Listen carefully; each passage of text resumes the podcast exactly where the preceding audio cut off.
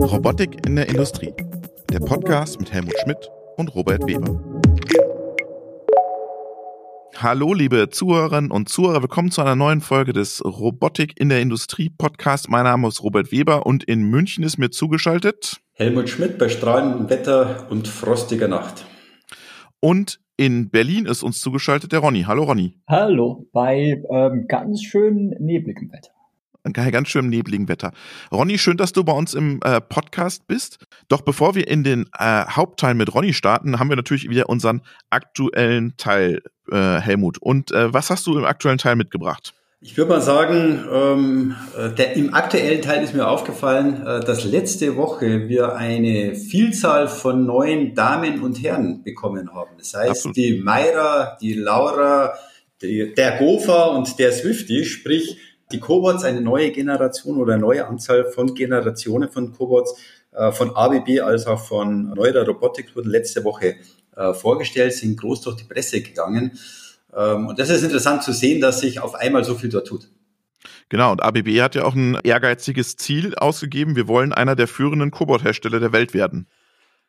Oh, ist zumindest mal sehr, sehr, sehr, sehr ambitioniert. Ähm, ob ich das äh, mit dem Gopher und dem Swifty und dem Yumi natürlich schaffe, äh, muss man sehen, weil es ja doch ähm, eigentlich keine oder eine sehr unterschiedliche Produktfamilie von Robotern ist, äh, den Weg, den, den der ABB dort geht, die ja auch sehr lange an dem Thema gearbeitet haben. Ich meine, es gab einmal die Roberta von Gomtech, äh, ja. der aufgekauft wurde vor mittlerweile fünf oder sechs Jahren der jetzt wahrscheinlich überarbeitet, neu entwickelt wurde. Also ich würde es mir wünschen, denn gerade der Cobot-Markt an und für sich liegt noch brach, aber ganz so einfach, man sieht ja viele andere Marktteilnehmer, so einfach ist es nicht. Und nur ein Produkt hinstellen, äh, das tut's nicht. Das Ease of Use, das ist ja das Hauptthema, wo mhm. zum Beispiel Universal Robot super erfolgreich ist. Äh, das müssen die auch erst beweisen, ob es wirklich so Ease of Use ist, die Usability, oder nicht wieder hochkomplexe Hardcoding im Hintergrund läuft. Ja, genau. Und äh, äh, auffällig ist ja, dass äh, in dem Markt nicht die klassischen Industrieroboter den Ton angeben, ja? Hersteller. Absolut. Ähm, das liegt in erster Linie daran, äh, weil sich die neuen Marktteilnehmer, die Dosans, die Techmans, die Frankers, die UR, ähm, tatsächlich auf die Usability, Ease of Use äh, und nur auf die Leichtbaurobotik konzentriert haben.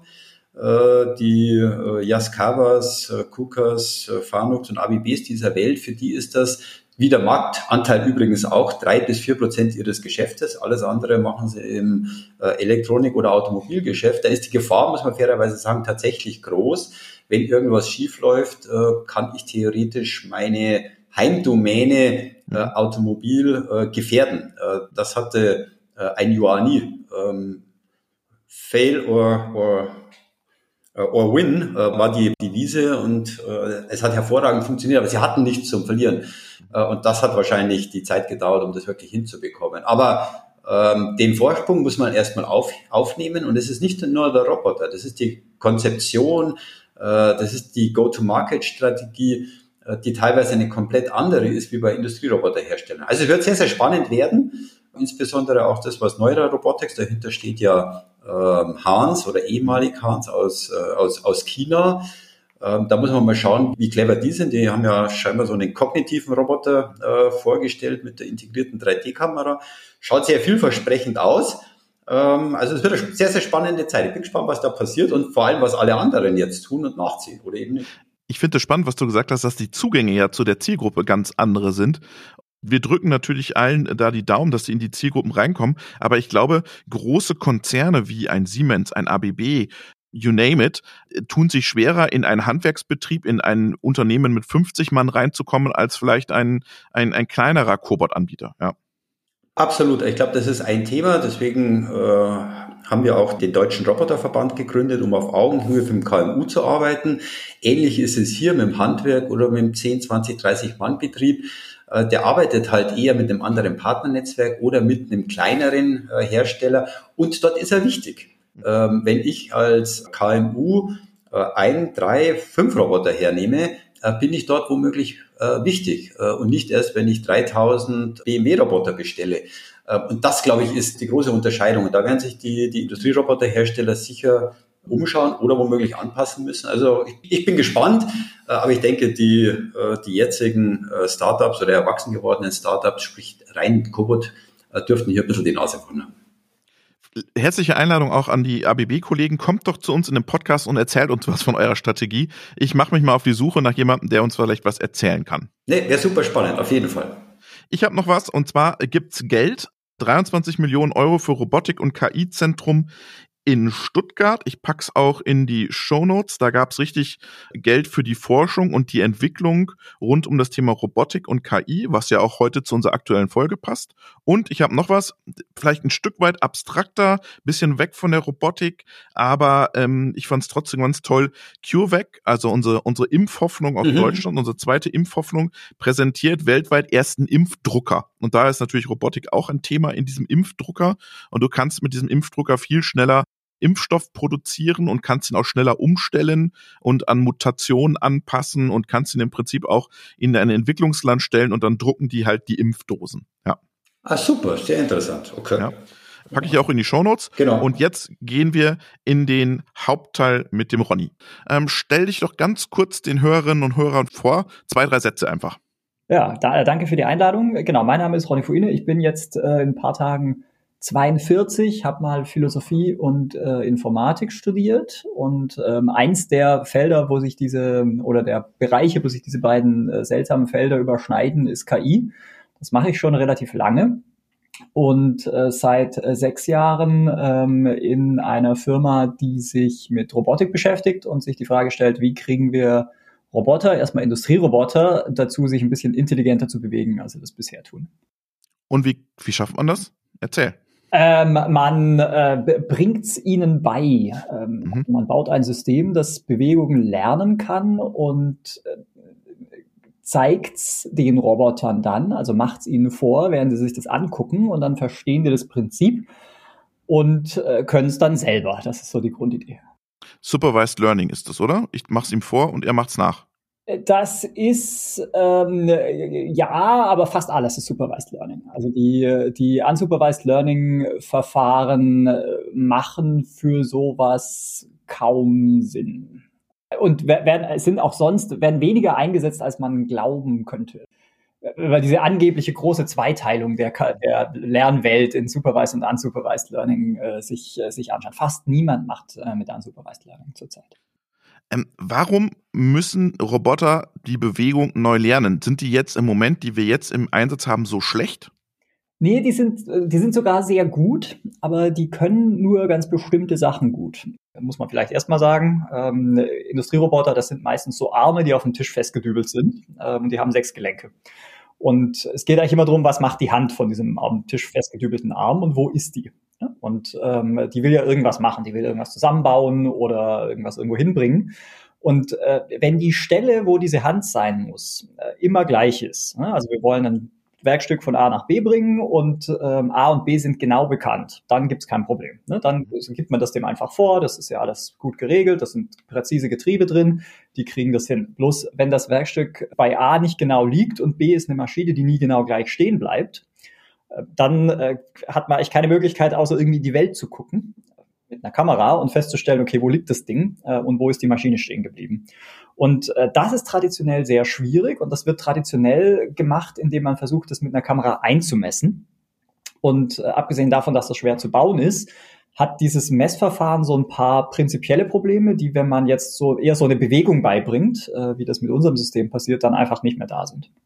Mhm wie, wie bringt ihr ihnen denn eine Bewegung bei? Ihr, ihr müsst ja Modelle trainieren und diese Modelle dann auf den, auf den Roboter spielen. Ihr braucht dafür ja ein Datenset an, um das Modell zu befüllen oder um zu trainieren und dann das Modell auf den Roboter zu spielen. Mhm.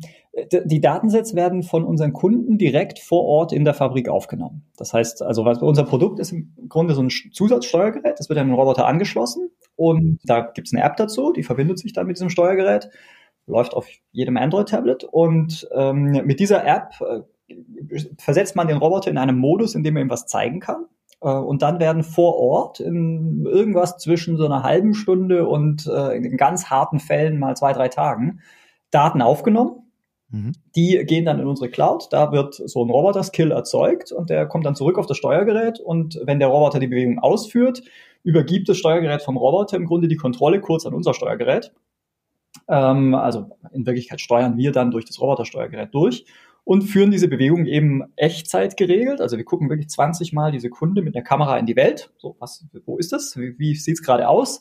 Und erzeugen dann einen Bewegungsbefehl äh, für den Roboter, den der dann ausführt.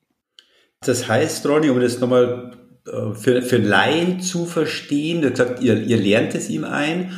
Ähm, ich vermute, ihr führt den Roboter in unterschiedlichen Positionen, weil nur dann kann ich ja irgendetwas, äh, irgendetwas aufnehmen oder der Anwender führt den Roboter. Es gibt ja bei vielen Cobots zum Beispiel das sogenannte Hand-Teaching. Wie es bei Industrierobotern dann geht, äh, würde mich auch interessieren. Das heißt, äh, es wird eine halbe Stunde oder eine Stunde lang die Position oder das zu greifende Teil in unterschiedlichen Varianten eingeteacht. Das wird dann hochgeladen, mit Algorithmen über, äh, überarbeitet und das dauert dann wie lang, um dann wirklich arbeiten zu können? Äh, oder ist in der Annahme auch was falsch? Äh, nee, die Annahme, die Annahme stimmt. Also das erstmal die wie lang Frage. Es kommt echt sehr auf die Komplexität des äh, Problems an. Wir haben jetzt ähm, in der aktuellen Produktversion für Probleme, bei denen man sich für die Bewegung, die der Arm macht, dann hinterher eigentlich nicht interessiert. Wo man einfach in anderen Worten einen direkten Weg fahren kann, weil es keine Hindernisse gibt. Ähm, also das sind, wir nennen das Positionierprobleme, also wo man, oder ich glaube, das Fachsprache im Maschinenbau ist eine Zustellbewegung. Wenn man sowas macht, dann braucht man inzwischen noch so, ich weiß nicht, zwischen 30 und 60 ähm, Beispiele, wie das Teil liegen kann oder wenn es vielleicht andere Varianzen hat, also Farben oder Licht oder so. Also einfach zwischen 30 und 50 äh, oder 60 Beispiele von der Varianz, die vorkommen kann. Das reicht dann und das Ausrechnen in der Cloud, da sind wir im Moment bei dreieinhalb Stunden, das wird aber auch nochmal weniger. Das heißt, wir können jetzt bei so Zustellproblemen eigentlich innerhalb von, man nimmt es morgens auf, geht Mittagessen, kommt zurück und dann kann man schon probieren. Was, was steckt da für ein Algorithmus dahinter? Was, äh, was nutzt ihr da? Das ist. Äh, Was also, Bekanntes? Nee, die, die flapsigste Formulierung ist, oder die flapsigste, aber präziseste Formulierung ist, glaube ich, so ein Best-of aus alles, was die Forschung zu dem Thema in den letzten zehn Jahren probiert. All-Stars. Äh, das ist, das ist wirklich so ein, so ein All-Stars. Also jetzt für die KIler. Wir haben da eine eigene neuronale Netzarchitektur. Äh, die ist wirklich auf diese Problemklasse zugeschnitten und auf die relativ geringe Menge an Daten, aus denen wir lernen müssen. Ne? Also für einen KIler, also für einen Menschen ist das relativ viel, mal ein paar Stunden Daten investieren zu müssen, im Fall der schweren Fälle, wo man auch eine Bewegung zeigen muss. Das kommt einem als Mensch sehr viel vor. Für KI ist das fast nichts. Das heißt, wir müssen aus dem bisschen, was wir da kriegen an Daten, wirklich schnell und äh, präzise lernen können. Das ist gar nicht so einfach. Und dann gibt's um die neuronale Netzarchitektur, die wir da haben, also im weitesten Sinne ist das Deep Learning, ne, viele Schichten, und ähm, aber wie das konfiguriert ist, ist dann eben ähm, so ein bisschen unser Geheimnis. Und außenrum gibt's dann noch eine ganze ähm, Barrage an ähm, Heuristiken, die die Daten vorbereiten. Weil normalerweise jetzt, also die meisten Produkte, die so funktionieren, da ist ja ein Mensch in der Loop. Also der guckt sich die Daten vorher nochmal an und bearbeitet die ein bisschen vor und macht, dass die neuronalen Netze auch gut lernen können aus denen. Das ist bei uns nicht so. Unser Produkt, die Daten sieht eigentlich kein Mensch. Ne? Man nimmt die in der Fabrik auf, die gehen in die Cloud, da werden die automatisch verarbeitet, äh, der Skill kommt zurück. Das heißt, wir haben da eine Riesenmaschine gebaut, äh, die sich die Daten anschaut äh, und den neuronalen Netzen die so zurechtlegt, dass die wirklich in jedem Fall daraus auch gut lernen können. Ah, das heißt, es gibt gar keine OPC-UA-Daten oder sowas. Das ist wirklich ein Closed, eine Blackbox für den Anwender. Äh, das ist, Blackbox mögen wir nicht so gerne, weil die ja. dann immer denken, wir müssen, das ist so ein geheimnisvolles Orakel, das macht Magie, wir können nicht wissen, was drin ist. Aber in der Tat, die Daten, die die Kameras aufnehmen, kommen direkt von unserem Steuergerät. Die Kameras stecken an diesem Steuergerät dran. Und sowohl in, im, beim Datenaufnehmen als auch beim Ausführen schwirren die Daten nirgendwo sonst rum, sondern die bleiben, und insofern stimmt es, in diesem geschlossenen System Mirai äh, und werden da, werden da verarbeitet.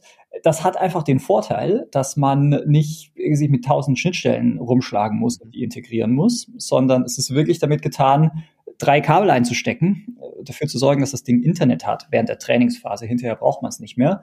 Und los geht's. So. Und ähm, das heißt, ne, also die ganze OPC-UA-Welt zum Beispiel, die muss man ja schon auch bedienen können. Das ist also deutlich einfacher bei uns. Aber ich vermute, Ronny, ihr macht es ja, um es einfacher werden zu lassen und nicht aufwendig hart zu coden und hart zu programmieren. Ähm, um es einfacher werden zu lassen, ist wahrscheinlich auch die Zielgruppe der, der Endanwender, der, der KMUs. Äh, dazu meine Frage, viele der KMUs haben ja Bedenken oder gesagt, ja, ja, dann laden wir es in die Cloud. Äh, viele der KMUs haben ja Bedenken, ja, wo ist denn über die Cloud? Äh, mhm. wir machen nur On-Premise-Lösungen. Äh, wie ist denn deine äh, Positionierung oder Aussage dazu, wenn das äh, gerade beim KMU kommt, die sagen, oh ja, in der Cloud, weil er weiß, wo das ist und nee, nur bei mir äh, im, im, im, sicheren Bereich. Wie, wie funktioniert das oder was, was gibt es da für Lösungen von eurer Seite? Die KMU sind in unserer Erfahrung erfreulich pragmatisch, weil bei denen kann man mit den Leuten reden, die so eine Entscheidung dann tatsächlich treffen können. Ähm, die Cloud ist ja in Wirklichkeit nicht die Cloud, die Cloud ist ein Server in Frankfurt. Ähm, der gehört physisch ähm, Amazon und rechtlich uns. So. Und es ist nicht so, dass bei den KMUs nicht Leute wären, die sowas verstehen. Also die sagen, äh, also da gibt es einfach einen Vertrag zwischen uns und unserem, also uns, Microps Industries und unseren Kunden. Ähm, und da steht drin, diese Daten sieht nie jemand. Ähm, deine Konkurrenz, lieber KMU-Kunde, schon gar nicht. Wir verwenden die auch nicht für irgendwelche Skills der Konkurrenz. Das heißt, niemand anders außer dir ähm, und der Microps Industries profitiert davon. Wir profitieren davon, das machen wir auch transparent. Wir verwenden die Daten von unseren Kunden, um Algorithmus-Updates zu testen. Das heißt, an der, an der, an der KI weiterzuarbeiten. Ähm, das kommt tatsächlich dann am Ende allen zugute, aber eben auch einem selber. So, und das heißt also, so ein, so ein, äh, eine Vereinbarung darüber, wie die Daten verwendet werden und wo die hingehen, wo die physisch liegen, machen wir natürlich. Und in den KMUs ist es dann meistens so, dass die Leute sagen, okay, das verstehen wir, das ist in Ordnung.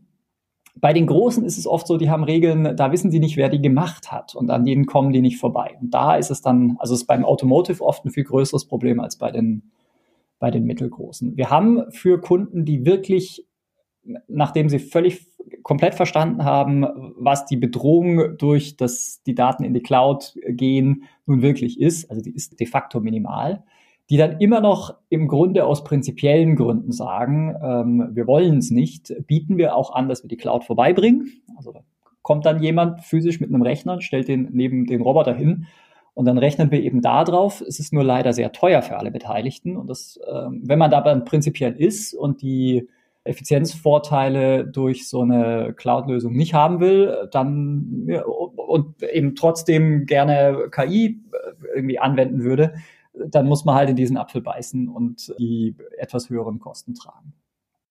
Jetzt hätte ich noch mal eine Frage. Du hast gesagt, ihr nutzt ja ein neuronales Netz. Das ist doch per se, brauche ich doch viele Daten für ein neuronales Netz. Und du sagst, du arbeitest mit vielen, mit Small Data Ansätzen. Ja, äh, in der Tat. Also Wie geht das? Tatsächlich, äh, wir sind gut. Ähm, also tatsächlich, wir mischen, wir mischen, wir mischen nicht äh, mhm. zwischen den, äh, zwischen den Kunden. Also es ist eben nicht so, dass alle unsere Kunden im Grunde in eine große Microsoft Industries KI reinlernen. Ähm, und da gibt's einfach ein Ding und das kann am Ende alles. Und das versteht man auch, wenn man, äh, der Helmut weiß das, äh, vermutlich äh, so gut wie wenige andere, wie breit und verrückt das ist, was Leute mit zum Beispiel UA-Robotern so machen. Also da ist eben, da gibt's alles, von Kabel einstecken bis äh, Messanwendungen bis, die haben keine Gemeinsamkeiten. Äh, das heißt also, der, der, Versuch, eine KI mit all diesen Daten zu trainieren, ist äh, auch eigentlich von vornherein zum Scheitern verurteilt und sinnlos. Sondern nee, wir müssen damit leben, dass wir unsere neuronalen Netze aus dem, was ein Kunde in so einer halben Stunde im besten Fall in der tatsächlichen Fabrik an Daten erzeugen kann, ähm, äh, leben und auskommen. Und ähm, vieles von den sechs Jahren Forschung, die in diesem Produkt stecken, hat damit zu tun, das hinzukriegen. Jetzt hast du gerade gesagt, die Kunden ähm, machen ja die unterschiedlichsten Anwendungen und die Roboter werden unterschiedlichst eingesetzt. Wo ist denn euer Weitspot? Wann macht es wirklich Sinn, auf Mirai Micropsy Industry zurückzugreifen? Und wann bringt es mir wirklich den größten Nutzen? Denn wenn ich nur sage, okay, ich mache eine Maschinenbeladung von A nach B, äh, dann äh, ist es wahrscheinlich äh, einfacher, ich führe den, ich, ich führe den Roboter. Wann kommt ihr wirklich zum Tragen und wann sagt ihr, dort sind wir, das ist unser Whitespot, dort fühlen wir uns wohl und dort hat der Kunde den wirklichen Benefit? Ja, also die abstrakte Formulierung, die hilft vielen Kunden noch nicht, ähm, aber die abstrakte Formulierung ist zu sagen, immer wenn man im Grunde optisch rausfinden will, wo der Roboter hin soll, dann lohnt es sich über Mirai nachzudenken. Es gibt Fälle, da ist es so einfach, da kann man ähm, mit einer einfacheren Kameramesslösung äh, noch hinkommen. Oft ist es aber so, dass äh, das vermeintlich Einfache dann auch schon kompliziert ist, weil zum Beispiel das Licht nie konsistent ist. Also gerade an ehemaligen Handarbeitsplätzen. Ne, das ist ja so ein typischer Ort, wo ein ähm, UR zum Einsatz kommt und wo dann auch Mirai zum Einsatz kommt. Da hat eben, als der geplant worden ist, sich niemand ums Licht gekümmert, weil man nicht drum, dran gedacht hat, okay, da ist dann hinterher mal irgendwie eine Kameralösung am Steuern.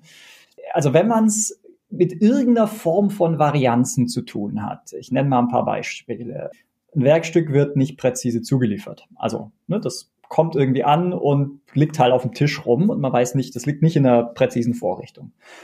Oder das Werkstück hat selber Varianzen, also ähm, oder Toleranzen. Da steht irgendwie, keine Ahnung, das ist gestanzt äh, und es ist mal drei Millimeter weiter verbogen oder nicht. Oder da guckt ein Kabel raus und das ist nicht immer an der gleichen Stelle. Dann ist man mit einer Standard-Kameralösung äh, schon am Ende, weil die dann ein Feature hat ähm, und das verwirrt sie schon. Oder man hat starke Lichtvarianz. Also wir haben Kunden, die handhaben halt semitransparente Gegenstände oder Gegenstände, die metallisch sind äh, und stark reflektieren. Und ähm, das ist also ein Klassiker. Angeblich alles längst seit 20 Jahren gelöst, aber die Kunden kaufen dann doch lieber Mirai, weil es da einfach stabiler geht, weil wir mit unserem Deep Learning Ansatz eben besser sind als die klassischen Kameras.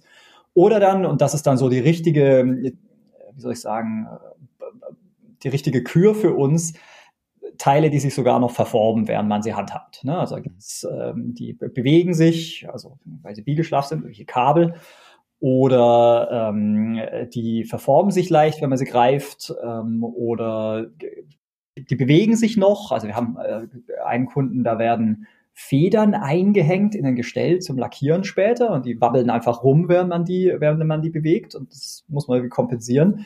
Also all solche Sachen gehen mit Mira jetzt, die vorher eigentlich äh, nicht gegangen sind. Wir sagen immer, das einfache Programmieren ist fast schon ein Nebeneffekt. Eigentlich interessieren uns die Anwendungsfälle, die ohne Mira gar nicht gehen.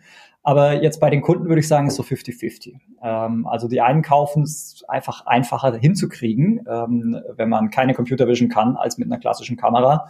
Und die anderen haben eben richtig die knackig harten Probleme, äh, wo es auch ohne Mirai dann gar nicht geht.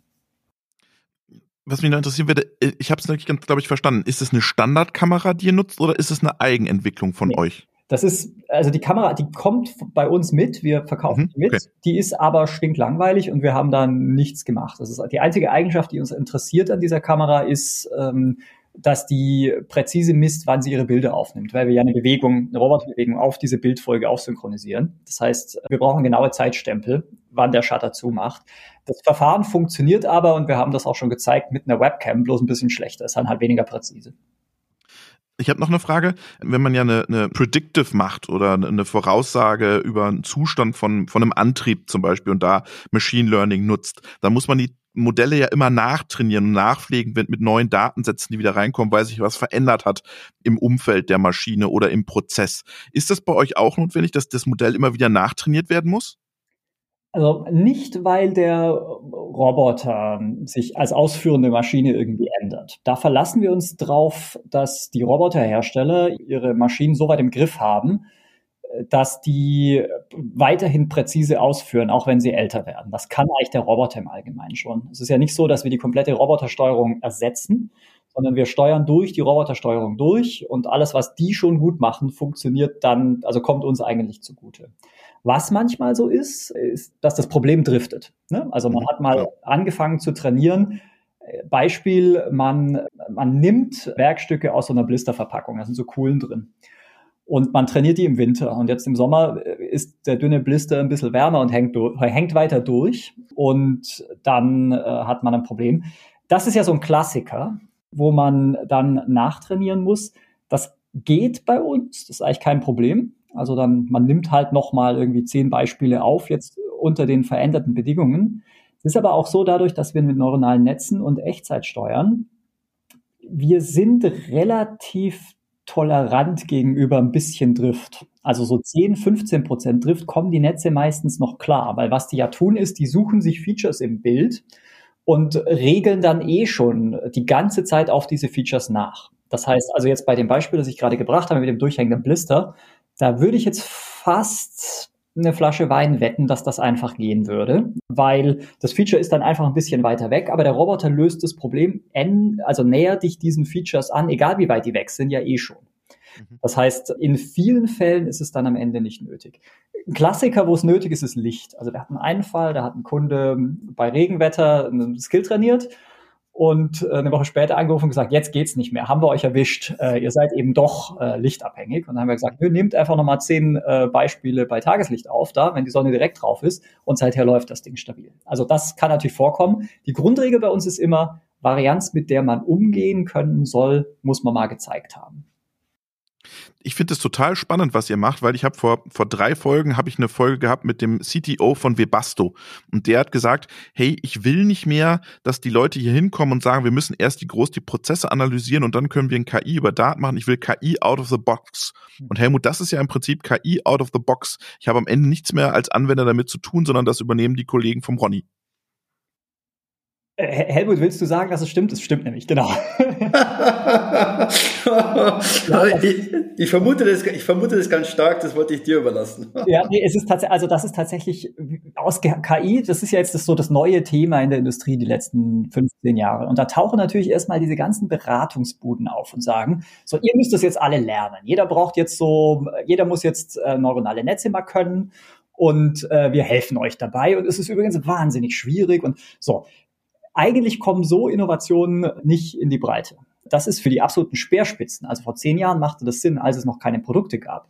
Wie solche Innovationen in die Breite kommen, ist, dass Spezialisten in der arbeitsteiligen Wirtschaft, Spezialisten wie wir, sagen, okay, wir verpacken euch ein Stück Know-how, ein Stück echt High-End-Mathe so, dass ihr das, also im Grunde jeder, der ein Fahrrad warten kann, dann auch bedienen kann, wenn er sich ein bisschen konzentriert. So. Und äh, wenn man sich so in die, in, die, in die Geschichte der Innovation, nicht nur in der Produktion, aber da auch, wenn man da reinschaut, ist eigentlich immer so gewesen. Ne? Die erste äh, IT-Revolution, also warum können Leute jetzt Buchhaltung mit Computern plötzlich? ist eben nicht, weil sie von IBM sich Rechenzentren haben bauen lassen und selber lauter Diplominformatiker eingestellt haben, die Excel von Grund auf gebaut haben, sondern Microsoft kam halt an und hat mit IBM zusammen irgendwie PCs mit Excel drauf gemacht. Und prompt hatte man so eine primitive Buchhaltung schon mal ähm, vor Ort und konnte sich so jemanden einstellen, der eben nicht so gut sein musste wie die internationale Top-Forschung, sondern, naja, wie so IT-Ler in so Betrieben halt sind, so gut genug für uns. Ähm, Ronny, ich würde nochmal auf die, äh, auf die Applikation und auf die Anwendung eingehen, äh, weil du hast vorher was gesagt. Ich meine, es wird ja zum einen wahnsinnig viel im 3D-Pinpicking äh, gearbeitet. Äh, da stützt sich fast jeder drauf. Äh, du hast aber was anderes gesagt, biegeschlaffe Teile. Mhm. Das ist ja eine Herausforderung, wenn ich mir die ganzen Kabelbauer anschaue, die so gut wie nicht automatisiert sind, wo ich wahnsinnig viele manuelle äh, Arbeiten habe und die tatsächlich auch um jeden, jeden Cent umdrehen müssen. Heißt das jetzt mit anderen Worten, alle Kabelbaumhersteller, klein oder groß, für die habt ihr eine sinnvolle Lösung und die springen auf dieses Thema auch mit an oder ihr könntet es mit anbieten, weil das war ja bis dato tatsächlich äußerst komplex und fast nicht möglich zu machen. Ja, also ich würde sagen, das Problem ist mit uns so 50 Prozent gelöst. Also es gibt jetzt einen Teilbereich von Kabelhandling, der gelöst ist. Und es gibt einen Teil, der ist eher hardwareabhängig. Und der, bei dem geht es vor allem darum, dass es sehr schwer, also es gibt immer noch keine Greifer, mit dem man im Griff die Lage im Griff ändern kann, also umgreifen. Manchmal muss man so ein Kabel drehen, bevor man es steckt. Und das geht nicht immer durch irgendwie eine Vorrichtung. Aber das äh, zum Beispiel ein Kabelende finden, also so ein Kabel, das auf dem Tisch liegt, langfahren, den Stecker finden und den picken. Solche Sachen können wir jetzt. Oder Kabel, die zwar biegeschlaff sind, aber eine gewisse Steifigkeit haben, die so in der Luft rumbaumeln. Die picken, aufnehmen und stecken in der Luft unabhängig davon, wo sie da liegen. Sowas kann man mit Mira jetzt äh, angehen. Also so, so richtig harten Probleme, also keine Ahnung, eine, eine, ein kompletter Kabelbaum liegt vorne aufgerollt auf dem Motorblock. Man muss den aufnehmen, an sieben Punkten einstecken und ähm, dabei jeweils die Stecker noch richtig orientieren. Das bleibt schwierig. Und es bleibt vor allem schwierig inzwischen, weil es keine Greifer gibt, die erschwinglich und robust sind, die genug Finger haben, um in der Luft umzugreifen. Mhm.